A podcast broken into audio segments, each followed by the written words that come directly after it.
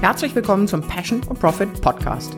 Mein Name ist Andrea Lekis und hier sprechen wir zu Small Business Inhabern über die praktischen Details, wie sie ihre Firma führen, Profit erwirtschaften und mehr Freiheit genießen.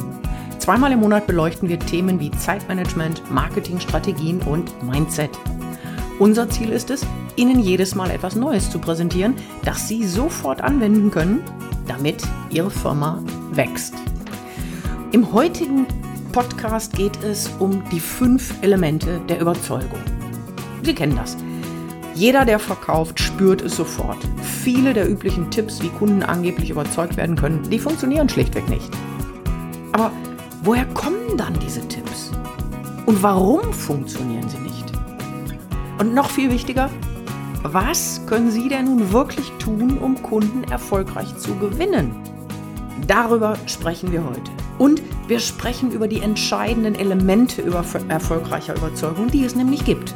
Das Gute daran ist, diese Elemente sind sehr leicht zu verstehen und jeder, wirklich jeder, der sie konsequent umsetzt, wird definitiv mehr und auch noch bessere Kunden gewinnen. Mike, habe ich das so richtig formuliert?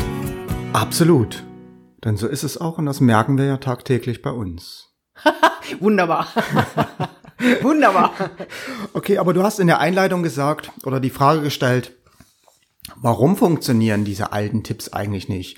Äh, ich habe neulich auch äh, in einer Bücherei gestanden und da in einem, in, einem, in einem, neuen Verkaufsbuch geblättert von einem deutschen Verkaufstrainer. Ich sage jetzt nicht den Namen. Nein, bitte nicht. Äh, und ich habe wieder mal die Hände über den Kopf zusammengeschlagen, weil ich, weil wir, weil wir in unserer tagtäglichen Arbeit merken, nein, das funktioniert eben nicht, was dort propagiert mhm. wird. Und es ist das Gleiche, was propagiert wird, was schon äh, zu meiner Berufs, äh, was, was ich schon als Berufsanfänger gesagt bekommen habe. Und das war, lass mich kurz überlegen, 1996. Also das ist jetzt äh, weit über 20 Jahre her. Ja. ja, du, das Interessante ist, mein Vater hat bei Rank Xerox Karriere gemacht, bevor er selbstständig wurde. Und ähm, als er diese Tipps angewandt hat, die mussten damals auch, du kennst das, du warst selber bei Ranxerops, da gab es diese Bootcamps, schon da haben diese Tipps nicht wirklich funktioniert, weil auch der sein eigenes System entwickelt hatte. Absolut. Ähm, und das Schöne zu der Zeit wie damals in den 70er Jahren ist allerdings noch, dass die großen Konzerne wie IBM oder wie beispielsweise Rank Xerox oder Kodak, die hatten ja äh, starke Alleinstellungsmerkmale. Das heißt, Verkaufstechniken im klassischen Sinne waren eigentlich gar nicht notwendig, weil die Kunden über den Verkäufer ja eigentlich nur den Zugang hatten zu den Produkten. Das heißt, die hätten praktisch so und auch so gekauft. Mhm. Und äh, damit fällt es gar nicht ins Gewicht, ob eine Technik nun funktioniert oder nicht funktioniert. Es hat sich nur immer mehr herauskristallisiert, was für ein Mist das eigentlich ist. Ich werde da sehr, sehr deutlich, wenn es darum geht äh, in dem Maße, wie das Internet immer stärker wurde. Das heißt, in dem Maße, wie die Kunden immer mehr Informationen zur hm. Verfügung hatten, praktisch immer mündiger wurden und immer mehr selbst entscheiden konnten. Und heute gibt's sowas wie einen klassischen Wettbewerbsvorteil ja nicht. Und wenn jemand heute einen Wettbewerbsvorteil hat, ja, den Tag darf er sich freuen, weil am nächsten Tag ist es schon wieder anders. Mhm. Ja. Das heißt, im Klartext, wenn ich das ganz kurz ähm, runterbrechen kann, im Klartext, wenn ein äh, Unternehmer früher einen Kopierer haben wollte, weil Rang Xerox macht Kopierer, äh, dann hat er verstanden, warum er den braucht und da Rang Xerox weitgehend der einzige Anbieter war, ne, oder der erste, der an dem äh, in der Zeit einen so starken Auftritt am Markt hatte, sprich, wo man wusste, hey, das ist gut, das ist klasse, das macht Sinn, dann konnte der verkaufen, egal ob die Leute gut waren oder nicht. Genau, Xerox hat 1938 Patent, äh, Patent angemeldet für, für, für, für ein Kopierverfahren, hat dann noch weitere Patente eingereicht und zum Beispiel auch das Laserdruckverfahren ist ursprünglich ein Patent von Xerox äh, gewesen und die haben natürlich ihr Business auf diesen Patenten aufgebaut und niemand konnte denen in dieses Business reinfuschen. Verstehe, das heißt, kein kein anderer da, ergo bin ich erfolgreich. Ganz genau. So lange, bis jemand anderer da ist. Genau. Nur was wir alle wissen, das ist eine Plattitüde, die Zeiten haben sich komplett geändert. Mhm. Ja.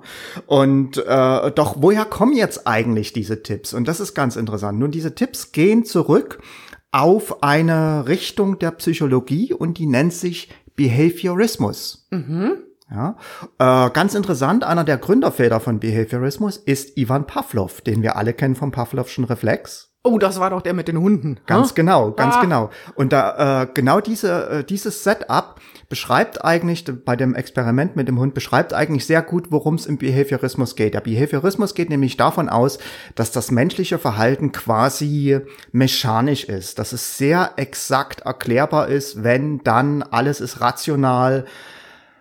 Und wir wissen, menschliches Verhalten ist alles andere als rational. Magst du mit einem Satz dieses Experiment nennen? Ganz kurz? Darf ich es machen? Ja. Weil ich will einfach da, nicht, dass unsere Leser jetzt die ganze Zeit, oder äh, Entschuldigung, Leser, ne? Dass unsere Hörer die ganze Zeit sich fragen, Mensch, was war das noch? Weil das für uns alle so lange her ist. Also da ging es darum, dass der Pavlov gesagt hat, ähm, ich kram es jetzt auch mal aus dem Geiste zusammen, ähm, ich stell, setz Hunde in einem Käfig und pack denen auf die andere Seite des Käfigs irgendwas zu essen. Und dann klingel ich eine Glocke und irgendwann haben die gelernt, dass Essen kommt, wenn die Glocke klingelt. Genau. Ne? Das heißt, so wurden die ein bisschen darauf trainiert. Also richtig, wie du auch sagst, so ein bisschen Behaviorismus, wie abgerichtet, Essen gleich Glocke. Das ist ja sehr, sehr mechanisch. Ne? Das ist nicht, oh, da kommt jetzt ein Mensch und das ist eigentlich alles. Ne? Mehr war dieses Experiment nicht. Ja, äh, ganz interessant. Die Behavioristen sind auch die, die sagen, wer Angst vor Spinnen hat, der muss sich halt nur eine große Vogelspinne auf die Hand setzen und dann, um, um diese Angst zu besiegen. Genau. Und die Behavioristen, hm, den haben wir auch dieses lästige Vokabelpauken in der Schule zu verdanken. Ah. Obwohl wir heute alle wissen, es gibt. Es hat nicht funktioniert. äh, es, es ist eine absolut ineffiziente Art und Weise, eine Sprache zu lernen. Es gibt viel effizientere Art und Weisen als dieses Vokabelpauken. Ja, und das mit der Spinne klappt auch nur, solange du nicht vorher einen Herzinfarkt bekommst vor lauter Angst. Genau, genau. Das Interessante ist, dass diese mechanischen oder dieses mechanistische Weltbild, was dem zugrunde liegt, ähm, durchaus anwendbar ist bei Tieren, daher ja auch das Experiment, aber auch, wenn es um das Thema Sprache geht, bei kleinen Kindern. Ja, ich denke da an rhetorische Fragen, Suggestivfragen, wann ist es lieber den Termin, Dienstagvormittag, Donnerstagnachmittag, ja, so eine Suggestivfrage oder sie wollen doch bestimmt auch Steuern sparen. Das funktioniert bei kleinen Kindern. Bei Erwachsenen, intellektuellen Entscheidern, vielleicht noch auf C-Level-Ebene, bin ich damit natürlich vollkommen äh, an der falschen Stelle. Ja, absolut. Zumal die Leute mittlerweile ja auch über diese Techniken Bescheid wissen. ne? Ja, okay. also äh, man kann letztendlich dort zusammenfassen im Behaviorismus bei diesen alten Verkaufsregeln, die Bedürfnisse, die individuellen Bedürfnisse des Menschen spielen eigentlich keine Rolle. Ja, ähm, das, äh, es wird gesagt, dass das menschliche Verhalten vollkommen unabhängig ist von äußeren Einflüssen, was auch Quatsch ist. Ja, ein Entscheider wird sich anders verhalten, wenn er mehr oder weniger Druck hat von seinem Chef, auch klar. Und äh, es behandelt letztendlich alle gleich. Und das geht natürlich nicht.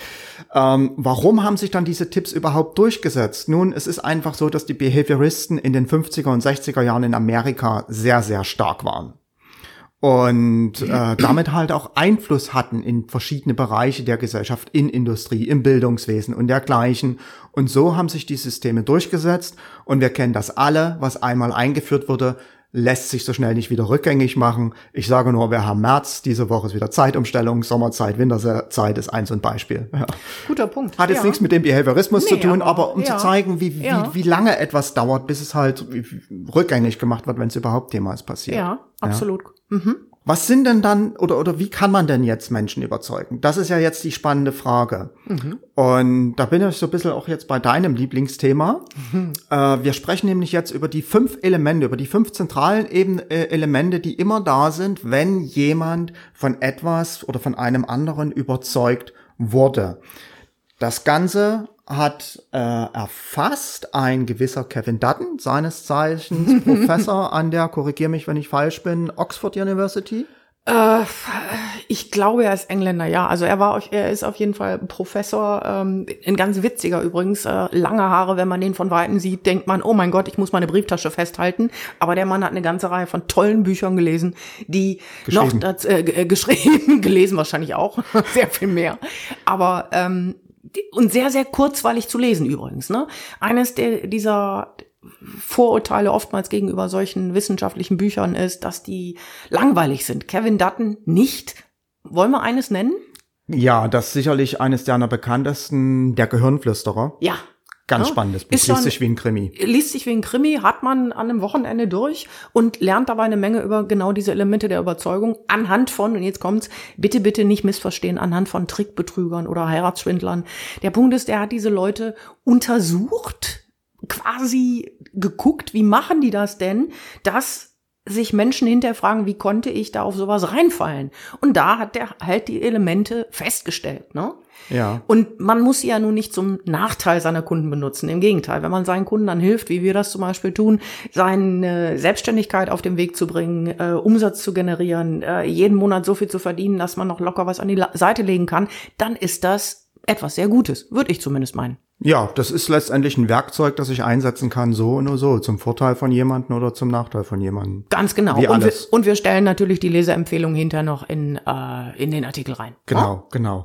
Lass uns mal zum ersten Element kommen. Nun, eigentlich ist klar, wenn ich jemanden überzeugen will, brauche ich zunächst seine Aufmerksamkeit.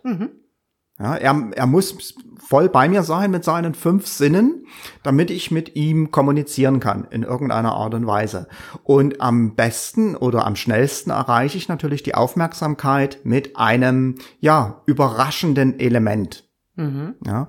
Was jetzt die Überraschung im Einzelnen ist, ist gar nicht so wichtig. Also es muss jetzt nicht der Clown sein, der aus der Geburtstagstorte springt oder sowas, ja. Nein. Sondern es geht darum, dass man sich anders verhält, als es das Gegenüber in dem Augenblick erwartet. Hast du ein Beispiel? Äh, ja, ein ganz klassisches Beispiel nutzen viele ähm, Comedians oder auch professionelle Redner, um die Aufmerksamkeit ihres Publikums zu gewinnen. Äh, man stellt sich vor, die kommen jetzt auf die Bühne und jetzt denkt man ja, die fangen sofort an mit Reden. Ähm, aber äh, professionelle Redner wissen das und äh, vermeiden oder wollen vermeiden natürlich, dass die Aufmerksamkeit gleich zu Anfang des Vortrages in den Keller geht und arbeiten dort beispielsweise mit äh, Props, also Ja. äh, als der amerikanische Fachausdruck ein Prop, also nichts anderes als ein Werkzeug, als ein Hilfsmittel. Mm, Das kann alles möglich sein. Das kann eine Zigarette sein, eine Leiter sein, eine Waschmaschine sein, aber nur etwas, das, das so ein Überraschungsmoment beim Publikum da ist und das Publikum sich fragt, was will der jetzt damit? Oh ja, du hast Ja? mir jetzt quasi die Pointe gestohlen, weil ich, ich würde das gerne ganz kurz sagen, wenn ich darf. Ja. Eine der besten Reden von den Toastmasters. Ja, Auch den Link stelle ich in den Artikel rein. Die Toastmasters sind so eine Vereinigung, wo Menschen gekürt werden, die ganz, die ganz, ganz tolle Reden ähm, Redner sind. Ne? Also ganz, ganz tolle Sachen da machen. Und ein, äh, eine Rede, die beginnt tatsächlich damit, dass jemand auf die Bühne geht, sich verstohlen umschaut nach rechts und links und rechts und links und man denkt, wann fängt er denn an, was macht er denn und wie ist es denn? Dann zückt er die Zigarette, macht die langsam an, guckt in die Runde, genauso langsam, man denkt, das, das gibt's doch nicht. Guckt die Leute an und sagt, what? Also nach dem, nach dem Motto, ja, wie, was ist denn? Ne? Und damit, glaube ich, hat er schon das nächste Element erreicht, oder? In gewisser Hinsicht schon.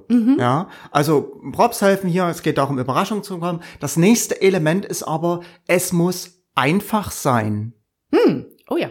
Ja, also wenn Ja. ich jemanden überzeugen will, geht das nicht mit äh, Bandwurmsätzen à la Thomas unser Mann. neues äh, High-End-Gerät, das diese und jene Features besitzt und vom Verband sowieso fünfmal prämiert wurde. Interessiert keine Sau, ist nicht einfach, ist viel zu abstrakt. Ja, das stimmt. Ja, und wir haben gestern wieder äh, so interessant, wir sind gestern äh, einen Spaziergang gemacht, waren im Wald, die ersten Sonnenstrahlen im Frühling jetzt ein bisschen genossen, nachdem die Minusgrade endlich vorbei sind. Und ähm, da war ein Spruch auf einem äh, PKW, haben wir gesehen, ein Werbespruch, der war kurz. Ähm, und der Werbespruch sagte, Probleme, wenn du Probleme mit dem PC hast, rufe den Gärtner. Also offensichtlich war der Name desjenigen Gärtner.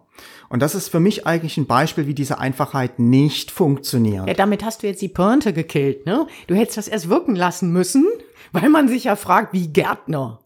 Und dann erst beim zweiten Blick haben wir gesehen, dass unter der E-Mail-Adresse stand, was weiß ich, Willibald Gärtner. Ja, das ist allerdings nicht gut, weil es ist schwer zu verstehen. Es Genau. muss erst übersetzt werden, ja, und das ist das ist eben nicht Einfachheit. Viele versuchen dann bei sowas besonders fancy, besonders witzig oder originell zu sein.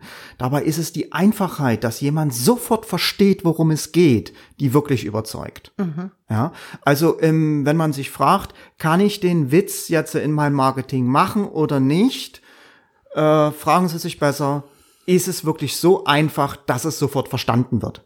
Ja, und könnte es nicht auch missverstanden werden ne, von einer Ja. anderen Zielgruppe. Also im Zweifel, unser Spruch ist da tatsächlich im Zweifel für den Zweifel, weil Kaufen ist eine ernsthafte Angelegenheit. Absolut. Kaufen ist nichts Witziges. Das, äh, oder zumindest selten. Ne? Vielleicht, selbst wenn ich einen Comic kaufe. Ne, und, äh, hm, Noch nicht mal bei Disneyland ist es besonders witzig. Ja. Äh. Auch da, die nehmen das extrem ernst. Ne? Ja. Du mittlerweile ist bei Disneyland, wenn die Schlangen zu lang werden, schicken die da irgendwelche Clowns hin zur Bespaßung, damit die Leute nicht verärgert sind. Ja. Das ist mein Ernst, habe ich kürzlich gelesen. ja. Aber das ist ein anderes Thema. Back to you. Äh, ja, Einfachheit. Wie erreiche ich Einfachheit? Nun, kurz, natürlich, ich darf nicht zu lang werden, denn wenn ich, je länger ich werde, umso komplizierter wird's, ganz klar. Ich muss aber bei aller Kürze gleichzeitig sehr präzise sein. Ja, dass der Kunde sofort worum, versteht, worum es geht. Und äh, es muss natürlich für den Kunden, hat man jetzt schon mehrfach gesagt, leicht verständlich sein. Eine perfekte Übung dafür ist, versuchen Sie einfach Ihr Angebot mal in einen Satz zusammenzufassen. Du lächelst, ich weiß auch genau warum, denn genau dafür haben wir natürlich auch äh, die Übung aufgeschrieben. Finden Sie bei uns auf der Webseite www.passion-profit.com und dann unter Minikurs beziehungsweise Ressourcen, der erste Schritt zum Auftrag. Dort ist genau dieses Ding beschrieben mit Übung, mit Arbeitsblättern, wie Sie Ihr Angebot in einen Satz zusammenfassen können. Ja, und vor allen Dingen einen Satz, wo ein tatsächlicher potenzieller Zielkunde, auch wenn der Ausdruck nicht so klasse immer ist, aber wo jemand, der wirklich in Frage käme, der dieses Angebot brauchen könnte, sofort sagt, sofort sagt, wow, erzähl mir mehr davon. Das ist nämlich gar nicht so einfach, sonst gäbe es keine Texter, weißt du? Ja, absolut. Ja. Wenn das so, so, so einfach wäre, ne?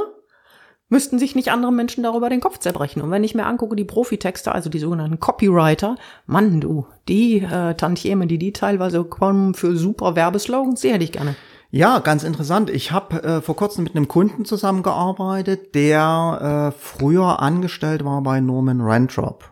Ja, was später Verlag der deutschen Wir oder Ver- Wirtschaftsverlag oder Verlag der deutschen, keine Ahnung. Auf alle Fälle Norman Rentrop. Rentrop Verlag ist vielen sicherlich noch ein Begriff von der Zeitschrift Die Geschäftsidee. Und Norman Rentrop war auch bekannt dafür, dass er halt sehr, sehr viel Marketing gemacht hat auf vielen verschiedenen Wegen, auf, mm, auch, auch sehr viel Direktmarketing. Das heißt, äh, dass, dass Werbebriefe an potenzielle Kunden geschickt wurden. Und der hat damals für professionelle Copywriter für einen Brief, für eine Copy bis zu 50.000 Mark bezahlt. Oh ja, ja, ja, guter Punkt. Ähm, das Entscheidende ist daran, wenn das womöglich schwer nachvollziehbar ist, dass ein solcher Brief, ich glaube, ich habe mal einen Artikel darüber geschrieben, die, ähm, was die New York Post, auf jeden Fall eine der ganz, ganz großen Zeitungen, hat ein Werbebrief, der seit, ich glaube, 30, 40, 50 Jahren existiert und der denen bis jetzt zweistellige Millionenbeträge gebracht hat. Also Ja. wir, wir sprechen hier über Dimensionen, wo sich dann solche 50.000 D-Mark ähm, tatsächlich wie, ja, wie Peanuts ausmachen. Ja, ja. Und äh, ich wette, in diesen Werbebriefen ist auch das dritte Ele Element ganz, ganz stark vertreten. Das dritte Element ist eine, ja, wie sage ich das am besten, eine Werthaftigkeit. Das heißt, es muss ganz einfach für den Kunden wertvoll sein. Und zwar nicht wertvoll aus Sicht des Anbieters, sondern wertvoll aus Sicht des Kunden. Wir sprechen hier auch dein, äh, du, du sagst das ja häufig, äh, wir sprechen hier auch von dem gefühlten Eigeninteresse. Definitiv. Und ähm, das Entscheidende daran ist, dass es, Entschuldigung, habe ich dich unterbrochen? Nein, überhaupt nicht. Das Entscheidende daran ist, dass ähm, das natürlich nicht bedeuten muss, dass der Kunde in diesem Augenblick einen, ich sag's mal, 50-Euro-Gutschein bekommt. Ja, Das ist zwar auch wert, aber das ist jetzt nicht nur damit gemeint. Wert ist insbesondere damit gemeint, oder damit ist gemeint, dass es etwas ist, wo der Kunde sagt, das interessiert mich. Ja, damit fängt es an. Also quasi dieses alte Konstrukt, wo ich als erstes mal einem Kunden erzähle, wie toll denn meine Firma, mein Produkt, ich als Person, meine Rednerfähigkeit, meine was weiß ich sind, das wird umgedreht. Genau, genau. Und sei es nur, dass ein, dass ein Kunde mit dem, was er da von mir in den Fingern hat und meistens lesen oder hören sollte, dass er auch nur ein Aha-Erlebnis hat, wo er sagt, oh wow, ich habe hier was verstanden. Ja, es geht ja auch äh, um den wahrgenommenen Vorteil. Also mhm. nicht das, was ich jetzt denke, was für den, was für den Kunden ein Vorteil sein könnte, Kostenersparnis, Zeitersparnis, sondern das, was der Kunde für sich als Vorteil wahrnimmt. Und das kann teilweise durchaus auch ein paar Ebenen tiefer gehen. Ja, äh, tiefer als eine Kostenersparnis oder Zeitersparnis. Absolut. Ich kann mich erinnern, gerade auf diesen Minikurs, den du gerade angesprochen hast, auf Passion and Profit, ähm, der erste Schritt zum Auftrag haben wir, glaube ich, genannt, ne? Genau. Ähm, dass wir extrem viele Zuschriften, ich weiß nicht, ob es hunderte sind, na, hunderte würde ich nicht sagen, aber schon, schon einige Dutzend Zuschriften bekommen haben, wo Menschen gesagt haben, mein Gott, ich bin schon 30 Jahre im Business, aber dieser Kurs war für mich ein echter Augenöffner, weil ich jetzt verstanden habe, was ich äh, hier in den Vordergrund stellen muss. Ja, ich habe mal gerade mal im Kopf überschlagen. Also es sollten schon so um die 200 sein. Okay. Ja. Wunderbar. Ich will ja. immer nicht übertreiben. Ja, ähm, wertvoll gefühltes Eigeninteresse. Das heißt, der Vorteil der, der muss, muss im Eigeninteresse des Kunden sein, ja, mhm. den ich dort propagiere, die Wertvolligkeit. Das vierte Element, etwas, was man bei den klassischen Verkäufertypen fast nie antrifft, ist das Einfühlungsvermögen. Mhm. Ja? Einfühlungsvermögen, das heißt, äh, Verständnis, Empathie, Verständnis für die aktuelle Situation des Kunden. Mhm. Und die kann auch sehr speziell sein. Ja, damit meine ich jetzt nicht nur die aktuelle berufliche Situation, sondern vielleicht auch die aktuelle Stimmung, in derjenige, äh, in der sich derjenige befindet. Ja, dass ich ein Gespür dafür entwickle, das wahrzunehmen und vielleicht auch das anzusprechen und äh, damit halt die Kommunikation von einem Verkaufsgespräch ganz einfach auf eine menschliche Ebene hole. Übrigens gibt es einen ganz einfachen Tipp oder Trick, wie man dieses Einfühlungsvermögen denn äh, ganz einfach für sich entwickelt. Schieß los. Sehr, sehr einfach. Die Tatsache, dass man nicht die ganze Zeit im Kopf hat, wie kriege ich den Deal, wie überrede ich den Kunden, wie kriege ich den Abschluss, wie mache ich den Abschluss, wie überzeuge ich ihn, sondern einfach nur mal mein Gegenüber wirken lasse.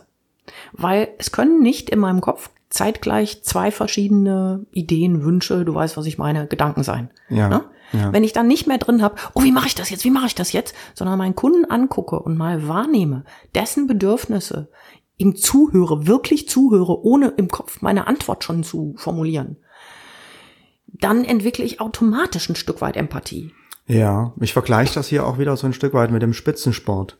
Ja, neulich, jetzt waren ja die Olympischen Winterspiele da in Korea und äh, da hat man sehr, sehr viel Sport wieder mitbekommen. Und Spitzensportler haben dieses Thema perfektioniert. Wenn die um den Olympiasieg oder um eine Medaille kämpfen, die denken nicht im Kopf, oh, die Medaille, ich will jetzt das Gold, ich will jetzt das Gold, sondern die konzentrieren sich auf den Augenblick, die konzentrieren sich darum, ihre Leistung im Hier und Jetzt abzurufen. Mhm. Äh, und auf was anderes konzentrieren die sich gar nicht. Die denken nicht an die Medaille. Und immer dann, wenn man merkt, oh, jetzt liegt jemand in Front, beispielsweise beim Biathlon, und er hat vielleicht schon die Medaille im Kopf, fängt er an, daneben zu schießen, ah, ja, ja, Strafrunden laufen und verliert seine, seine Medaille, die er eigentlich schon im Kopf fast sicher hatte. Und genau das Gleiche gilt Stimmt. für mich auch fürs Kundengespräch. Wenn ich die ganze Zeit da im Kopf habe, ah, ich will den Auftrag gewinnen oder ich darf diesen Auftrag nicht verlieren, weil ich ihn brauche, weil, weil, weil der letzte Monat nicht gut war, geht's voll nach hinten los. Dann bin ich nicht mehr äh, in der Situation, dann bin ich nicht mehr beim Kunden und wir kennen alle das Thema Spiegelneuronen. Der Kunde wird es spüren und ähm, ja. ja. Und so die Sache nimmt ihren Story Lauf. Goes on. Ja. ja. Also Einfühlungsvermögen, Verständnis für die Situation. Dazu gehört für mich halt auch, dass man dem Kunden die Entscheidungsfreiheit überlässt. Mhm. Ja, dass man den nicht zu einer Entscheidung, zu einer bestimmten Entscheidung drängen will, sondern die Entscheidungsfreiheit liegt beim Kunden und natürlich auch eine gewisse Akzeptanz dem Kunden gegenüberbringt, Akzeptanz seiner Person gegenüber. Man könnte auch sagen, Respekt. Mhm. Respekt ist ein ganz, ganz wesentliches Mittel. Ja. Mhm. Oder wichtig. Und das letzte Element haben wir letzte Woche erst bei Facebook drüber gesprochen. Selbstvertrauen. Oh ja. Ja. ja. Wenn ich nicht mit einem gewissen Selbstverständnis von meiner Leistung in ein Kundengespräch gehe, oder anders ausgedrückt, wenn ich nicht überzeugt bin von meinem Angebot oder von meinem Produkt, wie zur Hölle soll es dann der Kunde sein? Ja. Absolut. Wenn ich nicht daran glaube, dass meine Brötchen wirklich gut schmecken, wie kann ich dann vom Kunden erwarten, dass er das tut? Ja. Ja, das geht einfach nicht. Ja. Und natürlich muss mein Angebot nicht für jeden passen, um Gottes Willen. Ne? Das bedeutet es nicht. Äh, und es ist auch nicht so, dass jeder Kunde mit diesem Angebot, insbesondere wenn es eine Dienstleistung ist, das identische Ergebnis haben wird. Das ja. ist so nicht, weil das hängt dann immer vom Kunden ab, wie viel er Zeit er reinsteckt hier. Gerade bei uns zum Thema äh, Coaching, wie viel Zeit kann oder will ich investieren, wie intensiv pushe ich das vorwärts, wie, wie wichtig ist es mir auch selbst. Ne? Ja, für mich gehört auch dazu die Fähigkeit, Nein zu sagen. Ja, wenn ich mit einem Kunden spreche, dann weiß ich, dass ich ihm helfen kann. Doch wenn ich merke, der Kunde hat Vorstellungen, die ich nicht bereit bin einzugehen, dann verbiege ich mich nicht. Dann sage ich dem, nein, können wir nicht machen. Ja. Es gibt so viele Ansprechpartner, soll ich Ihnen per E-Mail einfach noch einen anderen Anbieter nennen. Ja. Und ich habe da halt überhaupt kein Problem damit. Und das spüren natürlich die Kunden. Und ja. jetzt, jetzt passiert was ganz Interessantes. Wenn die Kunden spüren, dass ich den Auftrag nicht nötig habe, dass ich ihnen nicht um den Mund gehe, dann wollen die mit mir noch umso mehr zusammenarbeiten. Ja. Denn das, was da im Hinterkopf abläuft, ist, okay, der will mir nichts aufschwatzen, das heißt, der hat's nichts nötig, der hat's nicht nötig, weil er offensichtlich erfolgreich ist. Mhm. Und der ist offensichtlich erfolgreich, weil er Sachen richtig macht. Das heißt, von dem kann ich was lernen. Ja, das ist das, das, das ist, genau. ist vielschichtig, was da so im Unterbewusstsein. Mosaik. Äh, genau. Nee, nicht Mosaik, wie heißen die? Dominosteine. Ne? Genau, genau. Und mhm. dann kommt eins zum anderen. Und es, es, es, ist, eine sehr lustige Erfahrung, wer das schon mal gemacht hat. Und wenn man zu einem Kunden Nein sagt und dann erlebt, dass der Kunde plötzlich nur noch umso mehr will, ja, das ist schon, das ist schon interessant. Das bedeutet jetzt aber nicht, dass wir den Kunden dann ähm, nee, annehmen, sondern es bedeutet ganz einfach nur das, was sich dort auf einer psychologischen Ebene abspielt. Na, ich möchte ein bisschen äh, hinzufügen, dass es hier nicht darum geht zu sagen, macht das so ja. und nutzt das. Das ist, glaube ich, ein klitzekleines bisschen könnte man es, wenn man denn wollte, missverständlich ausdrücken. Also das ist keine Empfehlung, so zu tun, als ob, weil das merken Kunden ganz einfach. Das merken wieder Kunden, richtig. Ja, das ja. ist so, das muss schon tatsächlich fest vorhanden sein. Und da sind wir an der Stelle, was wir, glaube ich, in einem anderen äh, Podcast, ich weiß im Moment nicht welchem, müsste ich nachgucken, mal gesagt haben, entwickle Standards. Also, dass du wirklich Standards hast, wo du sagst, mit diesen und jenen Kunden bin ich einfach nicht gut in der Zusammenarbeit. Und das ist schon ein erster Schritt. Ne? Also diese Standards zu haben, die da bedeuten, das sind, ich bin ein Fan davon zu entwerfen, wer so Nicht-Kunden sind mhm. ne, weil man einfach nicht allen Kunden gleich gut helfen kann. Bei mir oder bei uns der klassischste Fall, wem ich nicht helfen kann, ist jemand, der nicht die Verantwortung für das Marketing übernimmt. Wir haben es oftmals gehabt in einem, in einem äh, Telefonakquise-Training, wer sagt, das macht da meine, meine Dame da hinten oder das macht meine Sekretärin, wer als Chef die Verantwortung für die, für den Umsatz abgibt, mit dem arbeite ich nicht. Ganz einfach. Das ist für, mich, für mich eine Basisgrundlage. Das kann ich vergessen. Mhm. weil es nicht funktioniert. Okay. Okay. Würde ich sagen, fassen wir die fünf Elemente nochmal kurz zusammen, oder? Sehr gerne. Ja, also das erste Moment ist die Überraschung. Die Überraschung ist notwendig, um die Aufmerksamkeit äh, des Kunden zu erlangen. Eine Möglichkeit dafür sind zum Beispiel die, ist zum Beispiel die Benutzung von Werkzeugen ja? oder anderen Geschichten. Mhm. Äh, das zweite Element ist die Einfachheit. Das heißt, es muss kurz, präzise und leicht verständlich für den Kunden sein. Im Zweifelsfall immer auf die Witzigkeit verzichten. Ja. Lieber, lieber die Sachen einfach formulieren. Das dritte Element ist äh, das gefühlte Eigeninteresse des Kunden muss äh, gewahrt sein. Das heißt, der Kunde muss es aus seiner Sicht als wertvoll empfinden, mhm. das, was ich ihm dort offeriere. Das vierte Element ist Einfühlungsvermögen. Das heißt Empathie, Verständnis, Akzeptanz und Respekt. Ja, dass der Kunde das spürt, auch von meiner Seite. Und das fünfte Element, ohne dass es nicht geht, ist ein gesundes Selbstvertrauen. Ja. Ein gesundes Selbstvertrauen, Selbstverständnis seiner Person und Selbstverständnis von seinem Angebot. Wunderbar. Damit haben wir jetzt eigentlich alles besprochen, um eine super Akquise-Strategie, super Kundengewinnungsstrategie auf die Beine zu stellen. Und hier kommt der Mini-Mini-Werbeblock von uns. Wenn du da, äh, Entschuldigung, wenn Sie dabei Unterstützung möchten, empfehlen wir ganz, ganz äh, dringend unser Powerhouse, die Unternehmer-Community, in der tatsächlich richtig, richtig tolle Sachen passieren, in der Sie Ihr Angebot zum Beispiel Feedback bekommen können, in dem sie innerhalb von kürzester Zeit große, gravierende Schwächen ausmerzen können, Ja. ohne größeren Aufwand. Ja, wir, wir kontrollieren im Pitchfest beispielsweise die Angebote regelmäßig auf das Vorhandensein dieser Elemente, die wir gerade genannt haben. Ja, und das sind halt nicht nur Mike und ich, die da vorhanden sind, sondern eben jede Menge, jede Menge, viele, viele Teilnehmer, reelle Kunden, die dann sagen, hey, äh, das verstehe ich nicht. Oder wie, wie, wie ist das zu verstehen? Und wann immer ein Kunde Fragen hat, naja, fragende Kunden kaufen nicht. Insofern, herzlichen Dank fürs Zuhören.